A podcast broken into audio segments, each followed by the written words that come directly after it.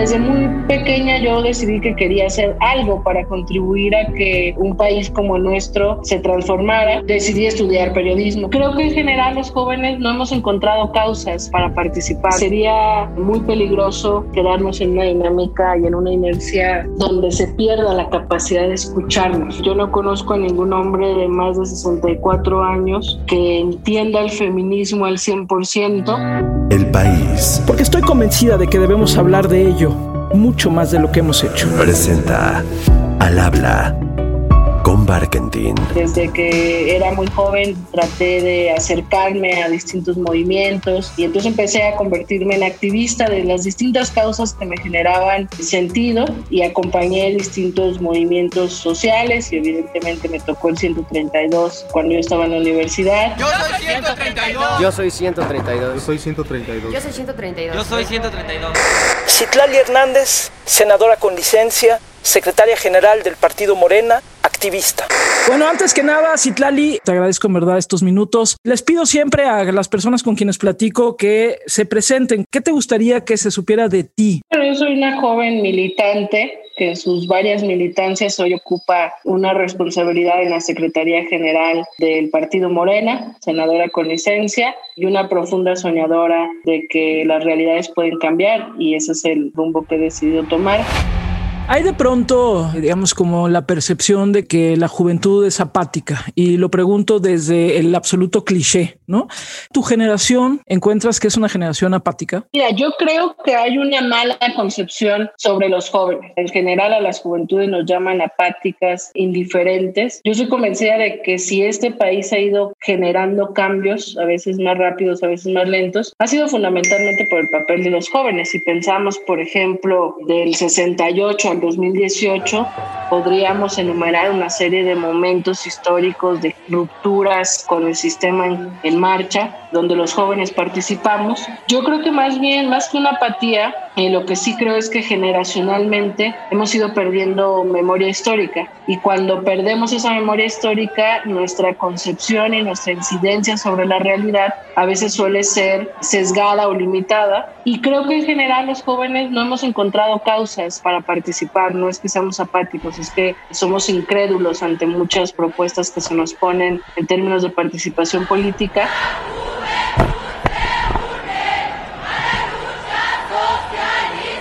Yo recuerdo mucho que cuando se dieron los sismos del 2017, muchos jóvenes salimos a ver cómo ayudar en la ciudad frente a todo lo caótico que fueron esos sismos en la ciudad y los comentarios eran que era sorprendente que los jóvenes habíamos salido. Y yo hacía la reflexión de, bueno, probablemente siempre hemos estado ahí, siempre hemos querido participar y siempre hemos sido empáticos ante realidades que no nos gustan o injusticias o al dolor del otro, pero nos faltan motivaciones para participar. Y ahí había un momento concreto que era mucha gente que necesitaba ayuda y por eso una generación que fundamentalmente es la generación a la que yo pertenezco salió y dio entre comillas la sorpresa, pero yo creo que más bien es eso, nos faltan motivaciones, nos sobran causas, pero a veces faltan también espacios. Y yo estoy convencida de que este país tiene una generación que va a participar activamente en la transformación que hace tiempo que se exige y es ahí donde yo creo que hay un reto generacional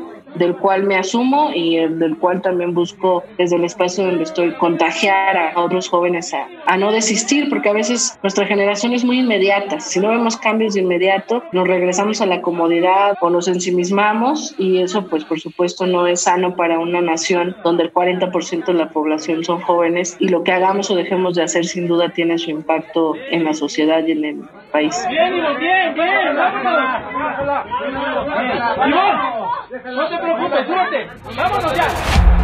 Si tal estamos obviamente en periodo electoral y todo, todo lo que sucede se tiñe de lo electoral, es, es, inevitable. Aquí y en cualquier otro lugar del mundo sucedería exactamente lo mismo. Pero ahorita que te oigo hablar de los jóvenes de tu generación, ¿qué tan dispuestos están para hablar con los otros? Esta posibilidad o no de hablar con los que verdaderamente piensan lo opuesto a ti? Yo creo que ahí hay un reto, fíjate, por el panorama no solo electoral, sino político. Creo que después del triunfo del movimiento del que formo parte en 2018, se generó como un cisma en la opinión pública. Para algunos es una polarización peligrosa, para mí es natural que ahora haya más gente politizada y tratando de expresar su opinión. La primera fase. No, mis amores. Yo les voy a decir, cuando no, no está bien congregarnos. sí. No, no está bien salir agrupados.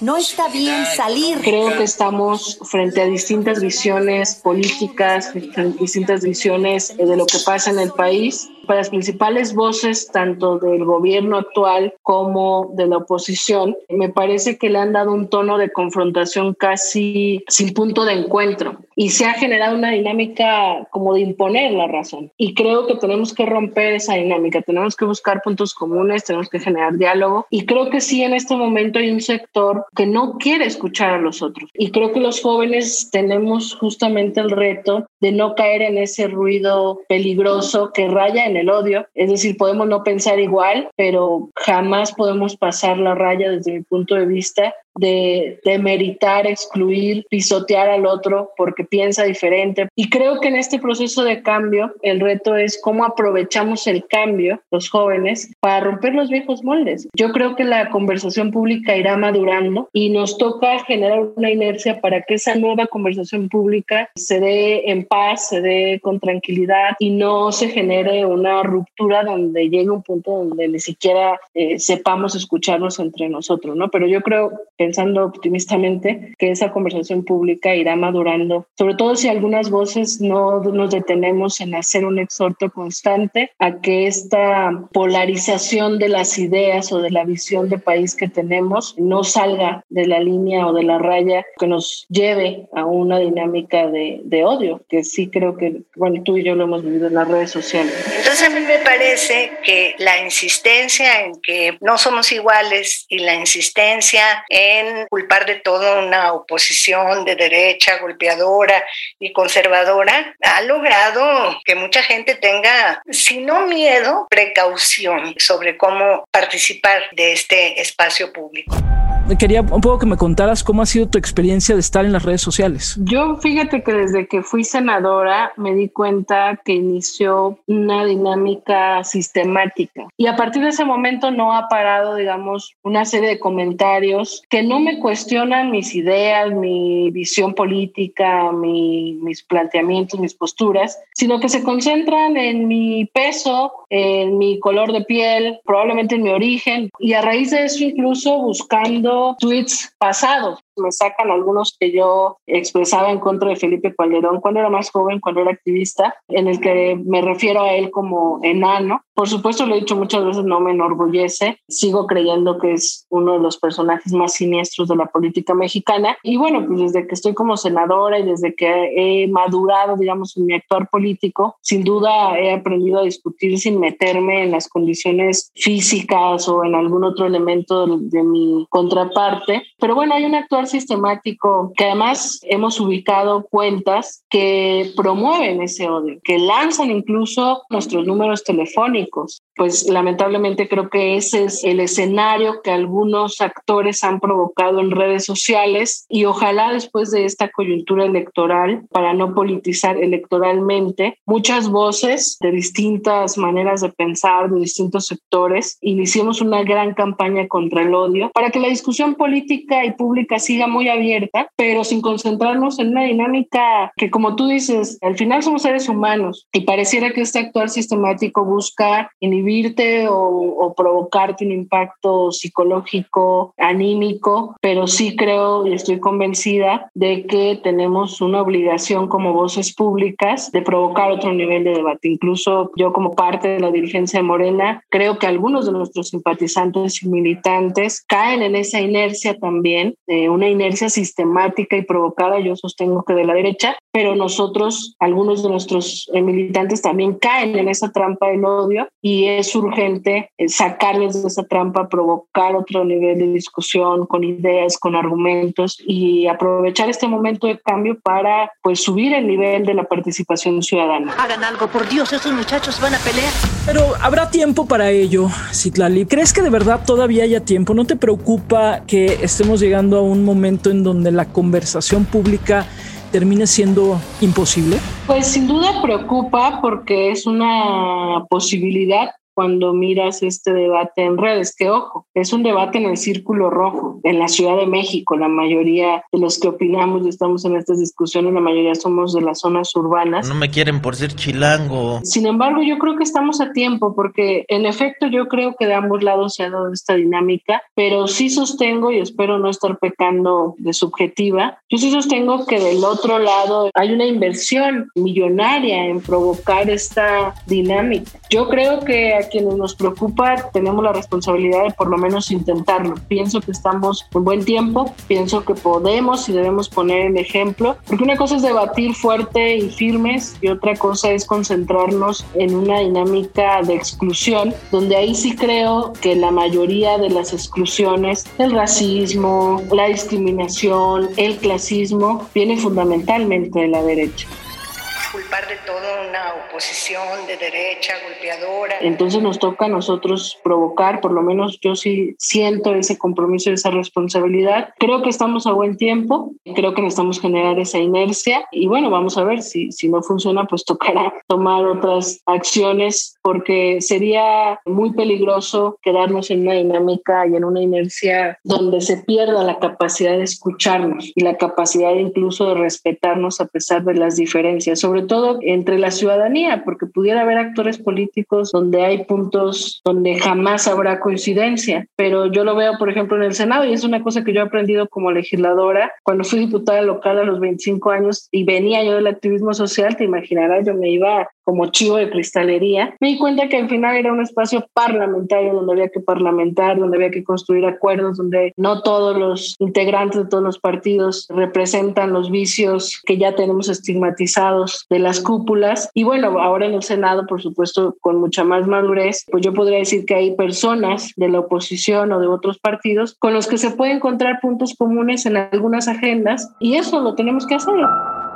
Citali, tú has sido feminista, para ti el tema de las mujeres es importantísimo y en muchas de las colectivas en las que tú y o yo podemos tener contacto, pues hay un enojo con Morena, hay un enojo con el presidente, hay un enojo con el momento que se está viviendo porque sienten que les han dado la espalda, ¿no? Un poco el propio discurso del presidente cuando de pronto se niega a reconocer que hay un asunto específicamente feminista y más bien habla de humanismo, pero luego también cosas como lo que pasó con Félix Salgado Macedonio, la hija de Félix Salgado Macedonio, etcétera. ¿Cómo miras tú, Citlali, a ese feminismo que tú sabes que no es un feminismo que está pagado por nadie? No, que son mujeres que toman la calle, que están luchando y que están enojadas y que están incluso sentidas, dolidas y que con ganas de darle la espalda pues a este presidente y también a Morena. ¿Cómo las miras de frente? ¿Qué les dices y qué les dices en tu cabeza también, Citlali? Pienso que este es el mejor momento para que la agenda feminista avance así como la agenda de la población LGBTI y creo que parte de este ruido que hay en la conversación pública nos ha impedido a nosotros comunicar y a otra parte ubicar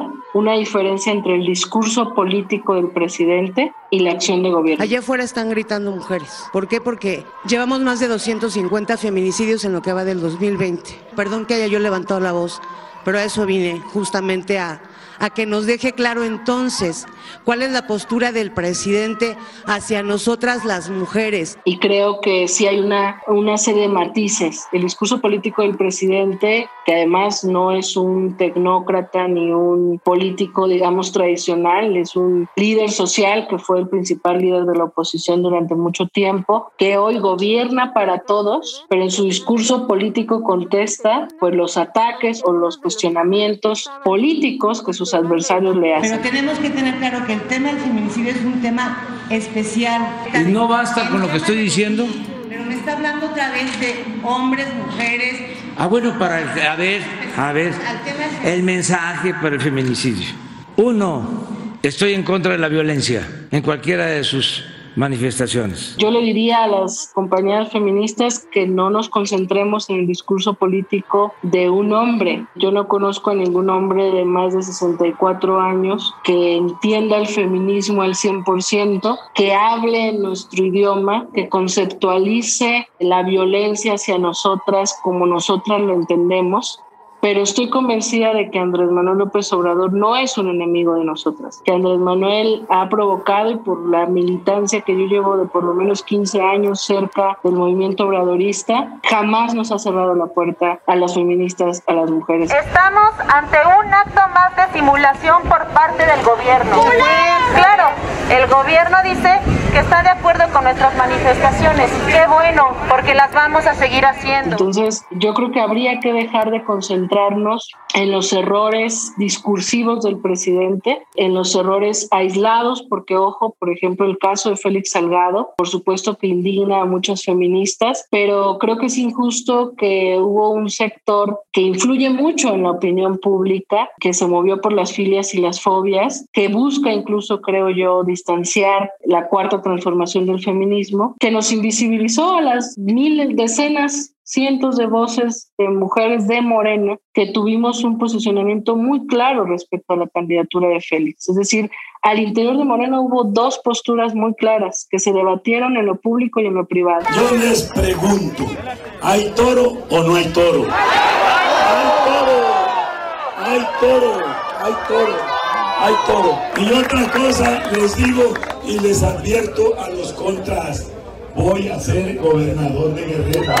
Una postura que decía que no, que era una cosa inventada, que quitarle la candidatura a Félix era hacerle el juego a la derecha. Y otra postura que decíamos Probablemente y sin duda la derecha está capitalizando el tema, pero la posición más congruente de nosotras y de nosotros como partido tendría que ser quitarle la candidatura a Félix, que se ponga a disposición de las autoridades, que se atiendan denuncias tan serias y que actúen las autoridades en consecuencia y nosotros no darle una candidatura. Y creo que en las voces hegemónicas de los medios se concentró más en lo que decía el presidente del partido y no la secretaria general, que también era, eran dos voces distintas. Un agresor en el poder, para que todos los Félix caigan y ningún agresor elegido para un puesto público o cargo de elección popular en México. Se concentró más en lo que decía el presidente de la República en una respuesta política y nos invisibilizó a las decenas de mujeres que dimos una batalla y que incluso entre mujeres hubo una división. Entonces yo creo que estamos frente a muchas aliadas, muchas feministas estamos en el gabinete, en el Senado, en la Cámara de Diputados, en la militancia, y para mí es importante y estratégico generar un puente de diálogo y de coincidencia entre el movimiento feminista y la toma de decisiones que pudiera impactar y mejorar en la cuarta transformación. Es decir, tenemos tantas aliadas que creo que podríamos construir una agenda política feminista, una especie de agenda 2030 que nos permita estar en coincidencia. Las mujeres feministas que hay en otros partidos, las que se dicen, porque yo creo que hay algunas que se están montando en el tema, las que sí son históricamente, bueno, concentrarnos en eso. Y creo que es parte de esta dinámica de la que hablábamos, ¿no? Eh, nos hemos confrontado tanto que estás conmigo o estás contra mí y entonces no hemos buscado puntos de coincidencia. A mí me parece que este, este proceso histórico de transformación donde habemos muchas en la toma de decisiones abre la posibilidad de avanzar en muchos temas. Lo decimos, presidente, si te sigue importando más la rifa de un puto avión ficticio, a nosotras no, nos seguimos importando a nosotras. Los feminicidios me van a robar la primera plana. Si no quieres que te sigamos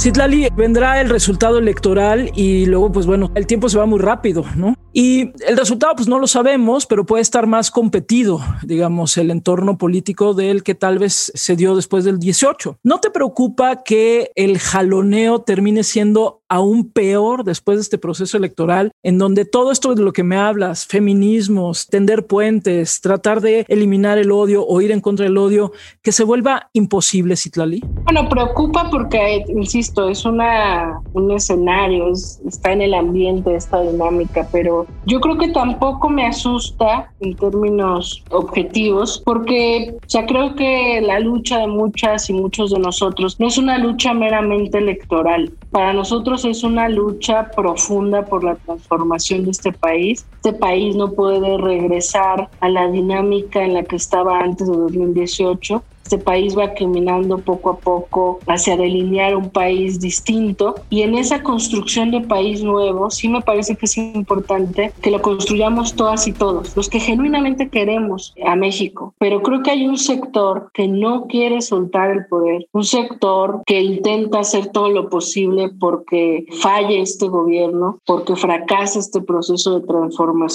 y bueno, hay una disputa abierta por el país. Nosotros tenemos que mejorar en muchas cosas. Venimos de la oposición, tenemos que aprender cada día más a ser gobierno. La oposición tiene que aprender a ser oposición. Yo digo que estamos en un momento donde lo viejo no termina de morir, lo nuevo no termina de nacer. Quienes querramos transformar este país, quienes entendamos que este país merece un mejor destino, me parece que tenemos que dejar un poco las filias, las fobias, las, las pasiones, los dogmas y concentrarnos en cómo, a un corte de caja, tres años del sexenio de Andrés Manuel López Obrador, cómo tenemos una nueva postura sobre la realidad. Es decir, ya fueron tres años de una confrontación, cómo eh, nos detenemos un poco a reflexionar y decir, a ver, este país, fundamentalmente hay una mayoría de la gente que quiere un cambio, cómo nos posicionamos frente a ese cambio sin quedarnos en la dinámica de la confrontación. Pero bueno, necesitamos todas y todos asumir con mucha responsabilidad el futuro de este país. Yo espero que tengamos pues una nueva etapa política, un nuevo diálogo político para poder salir de esta inmensa confrontación que ha sido desgastante para todas y para todos estos tres años. ¿no? Seguramente se, se vislumbra difícil, por cómo está crispados los ánimos. Creo que hay un debate abierto, también una disputa abierta por el país, pero siento que somos más quienes queremos que las cosas se hagan diferentes y con otros tonos.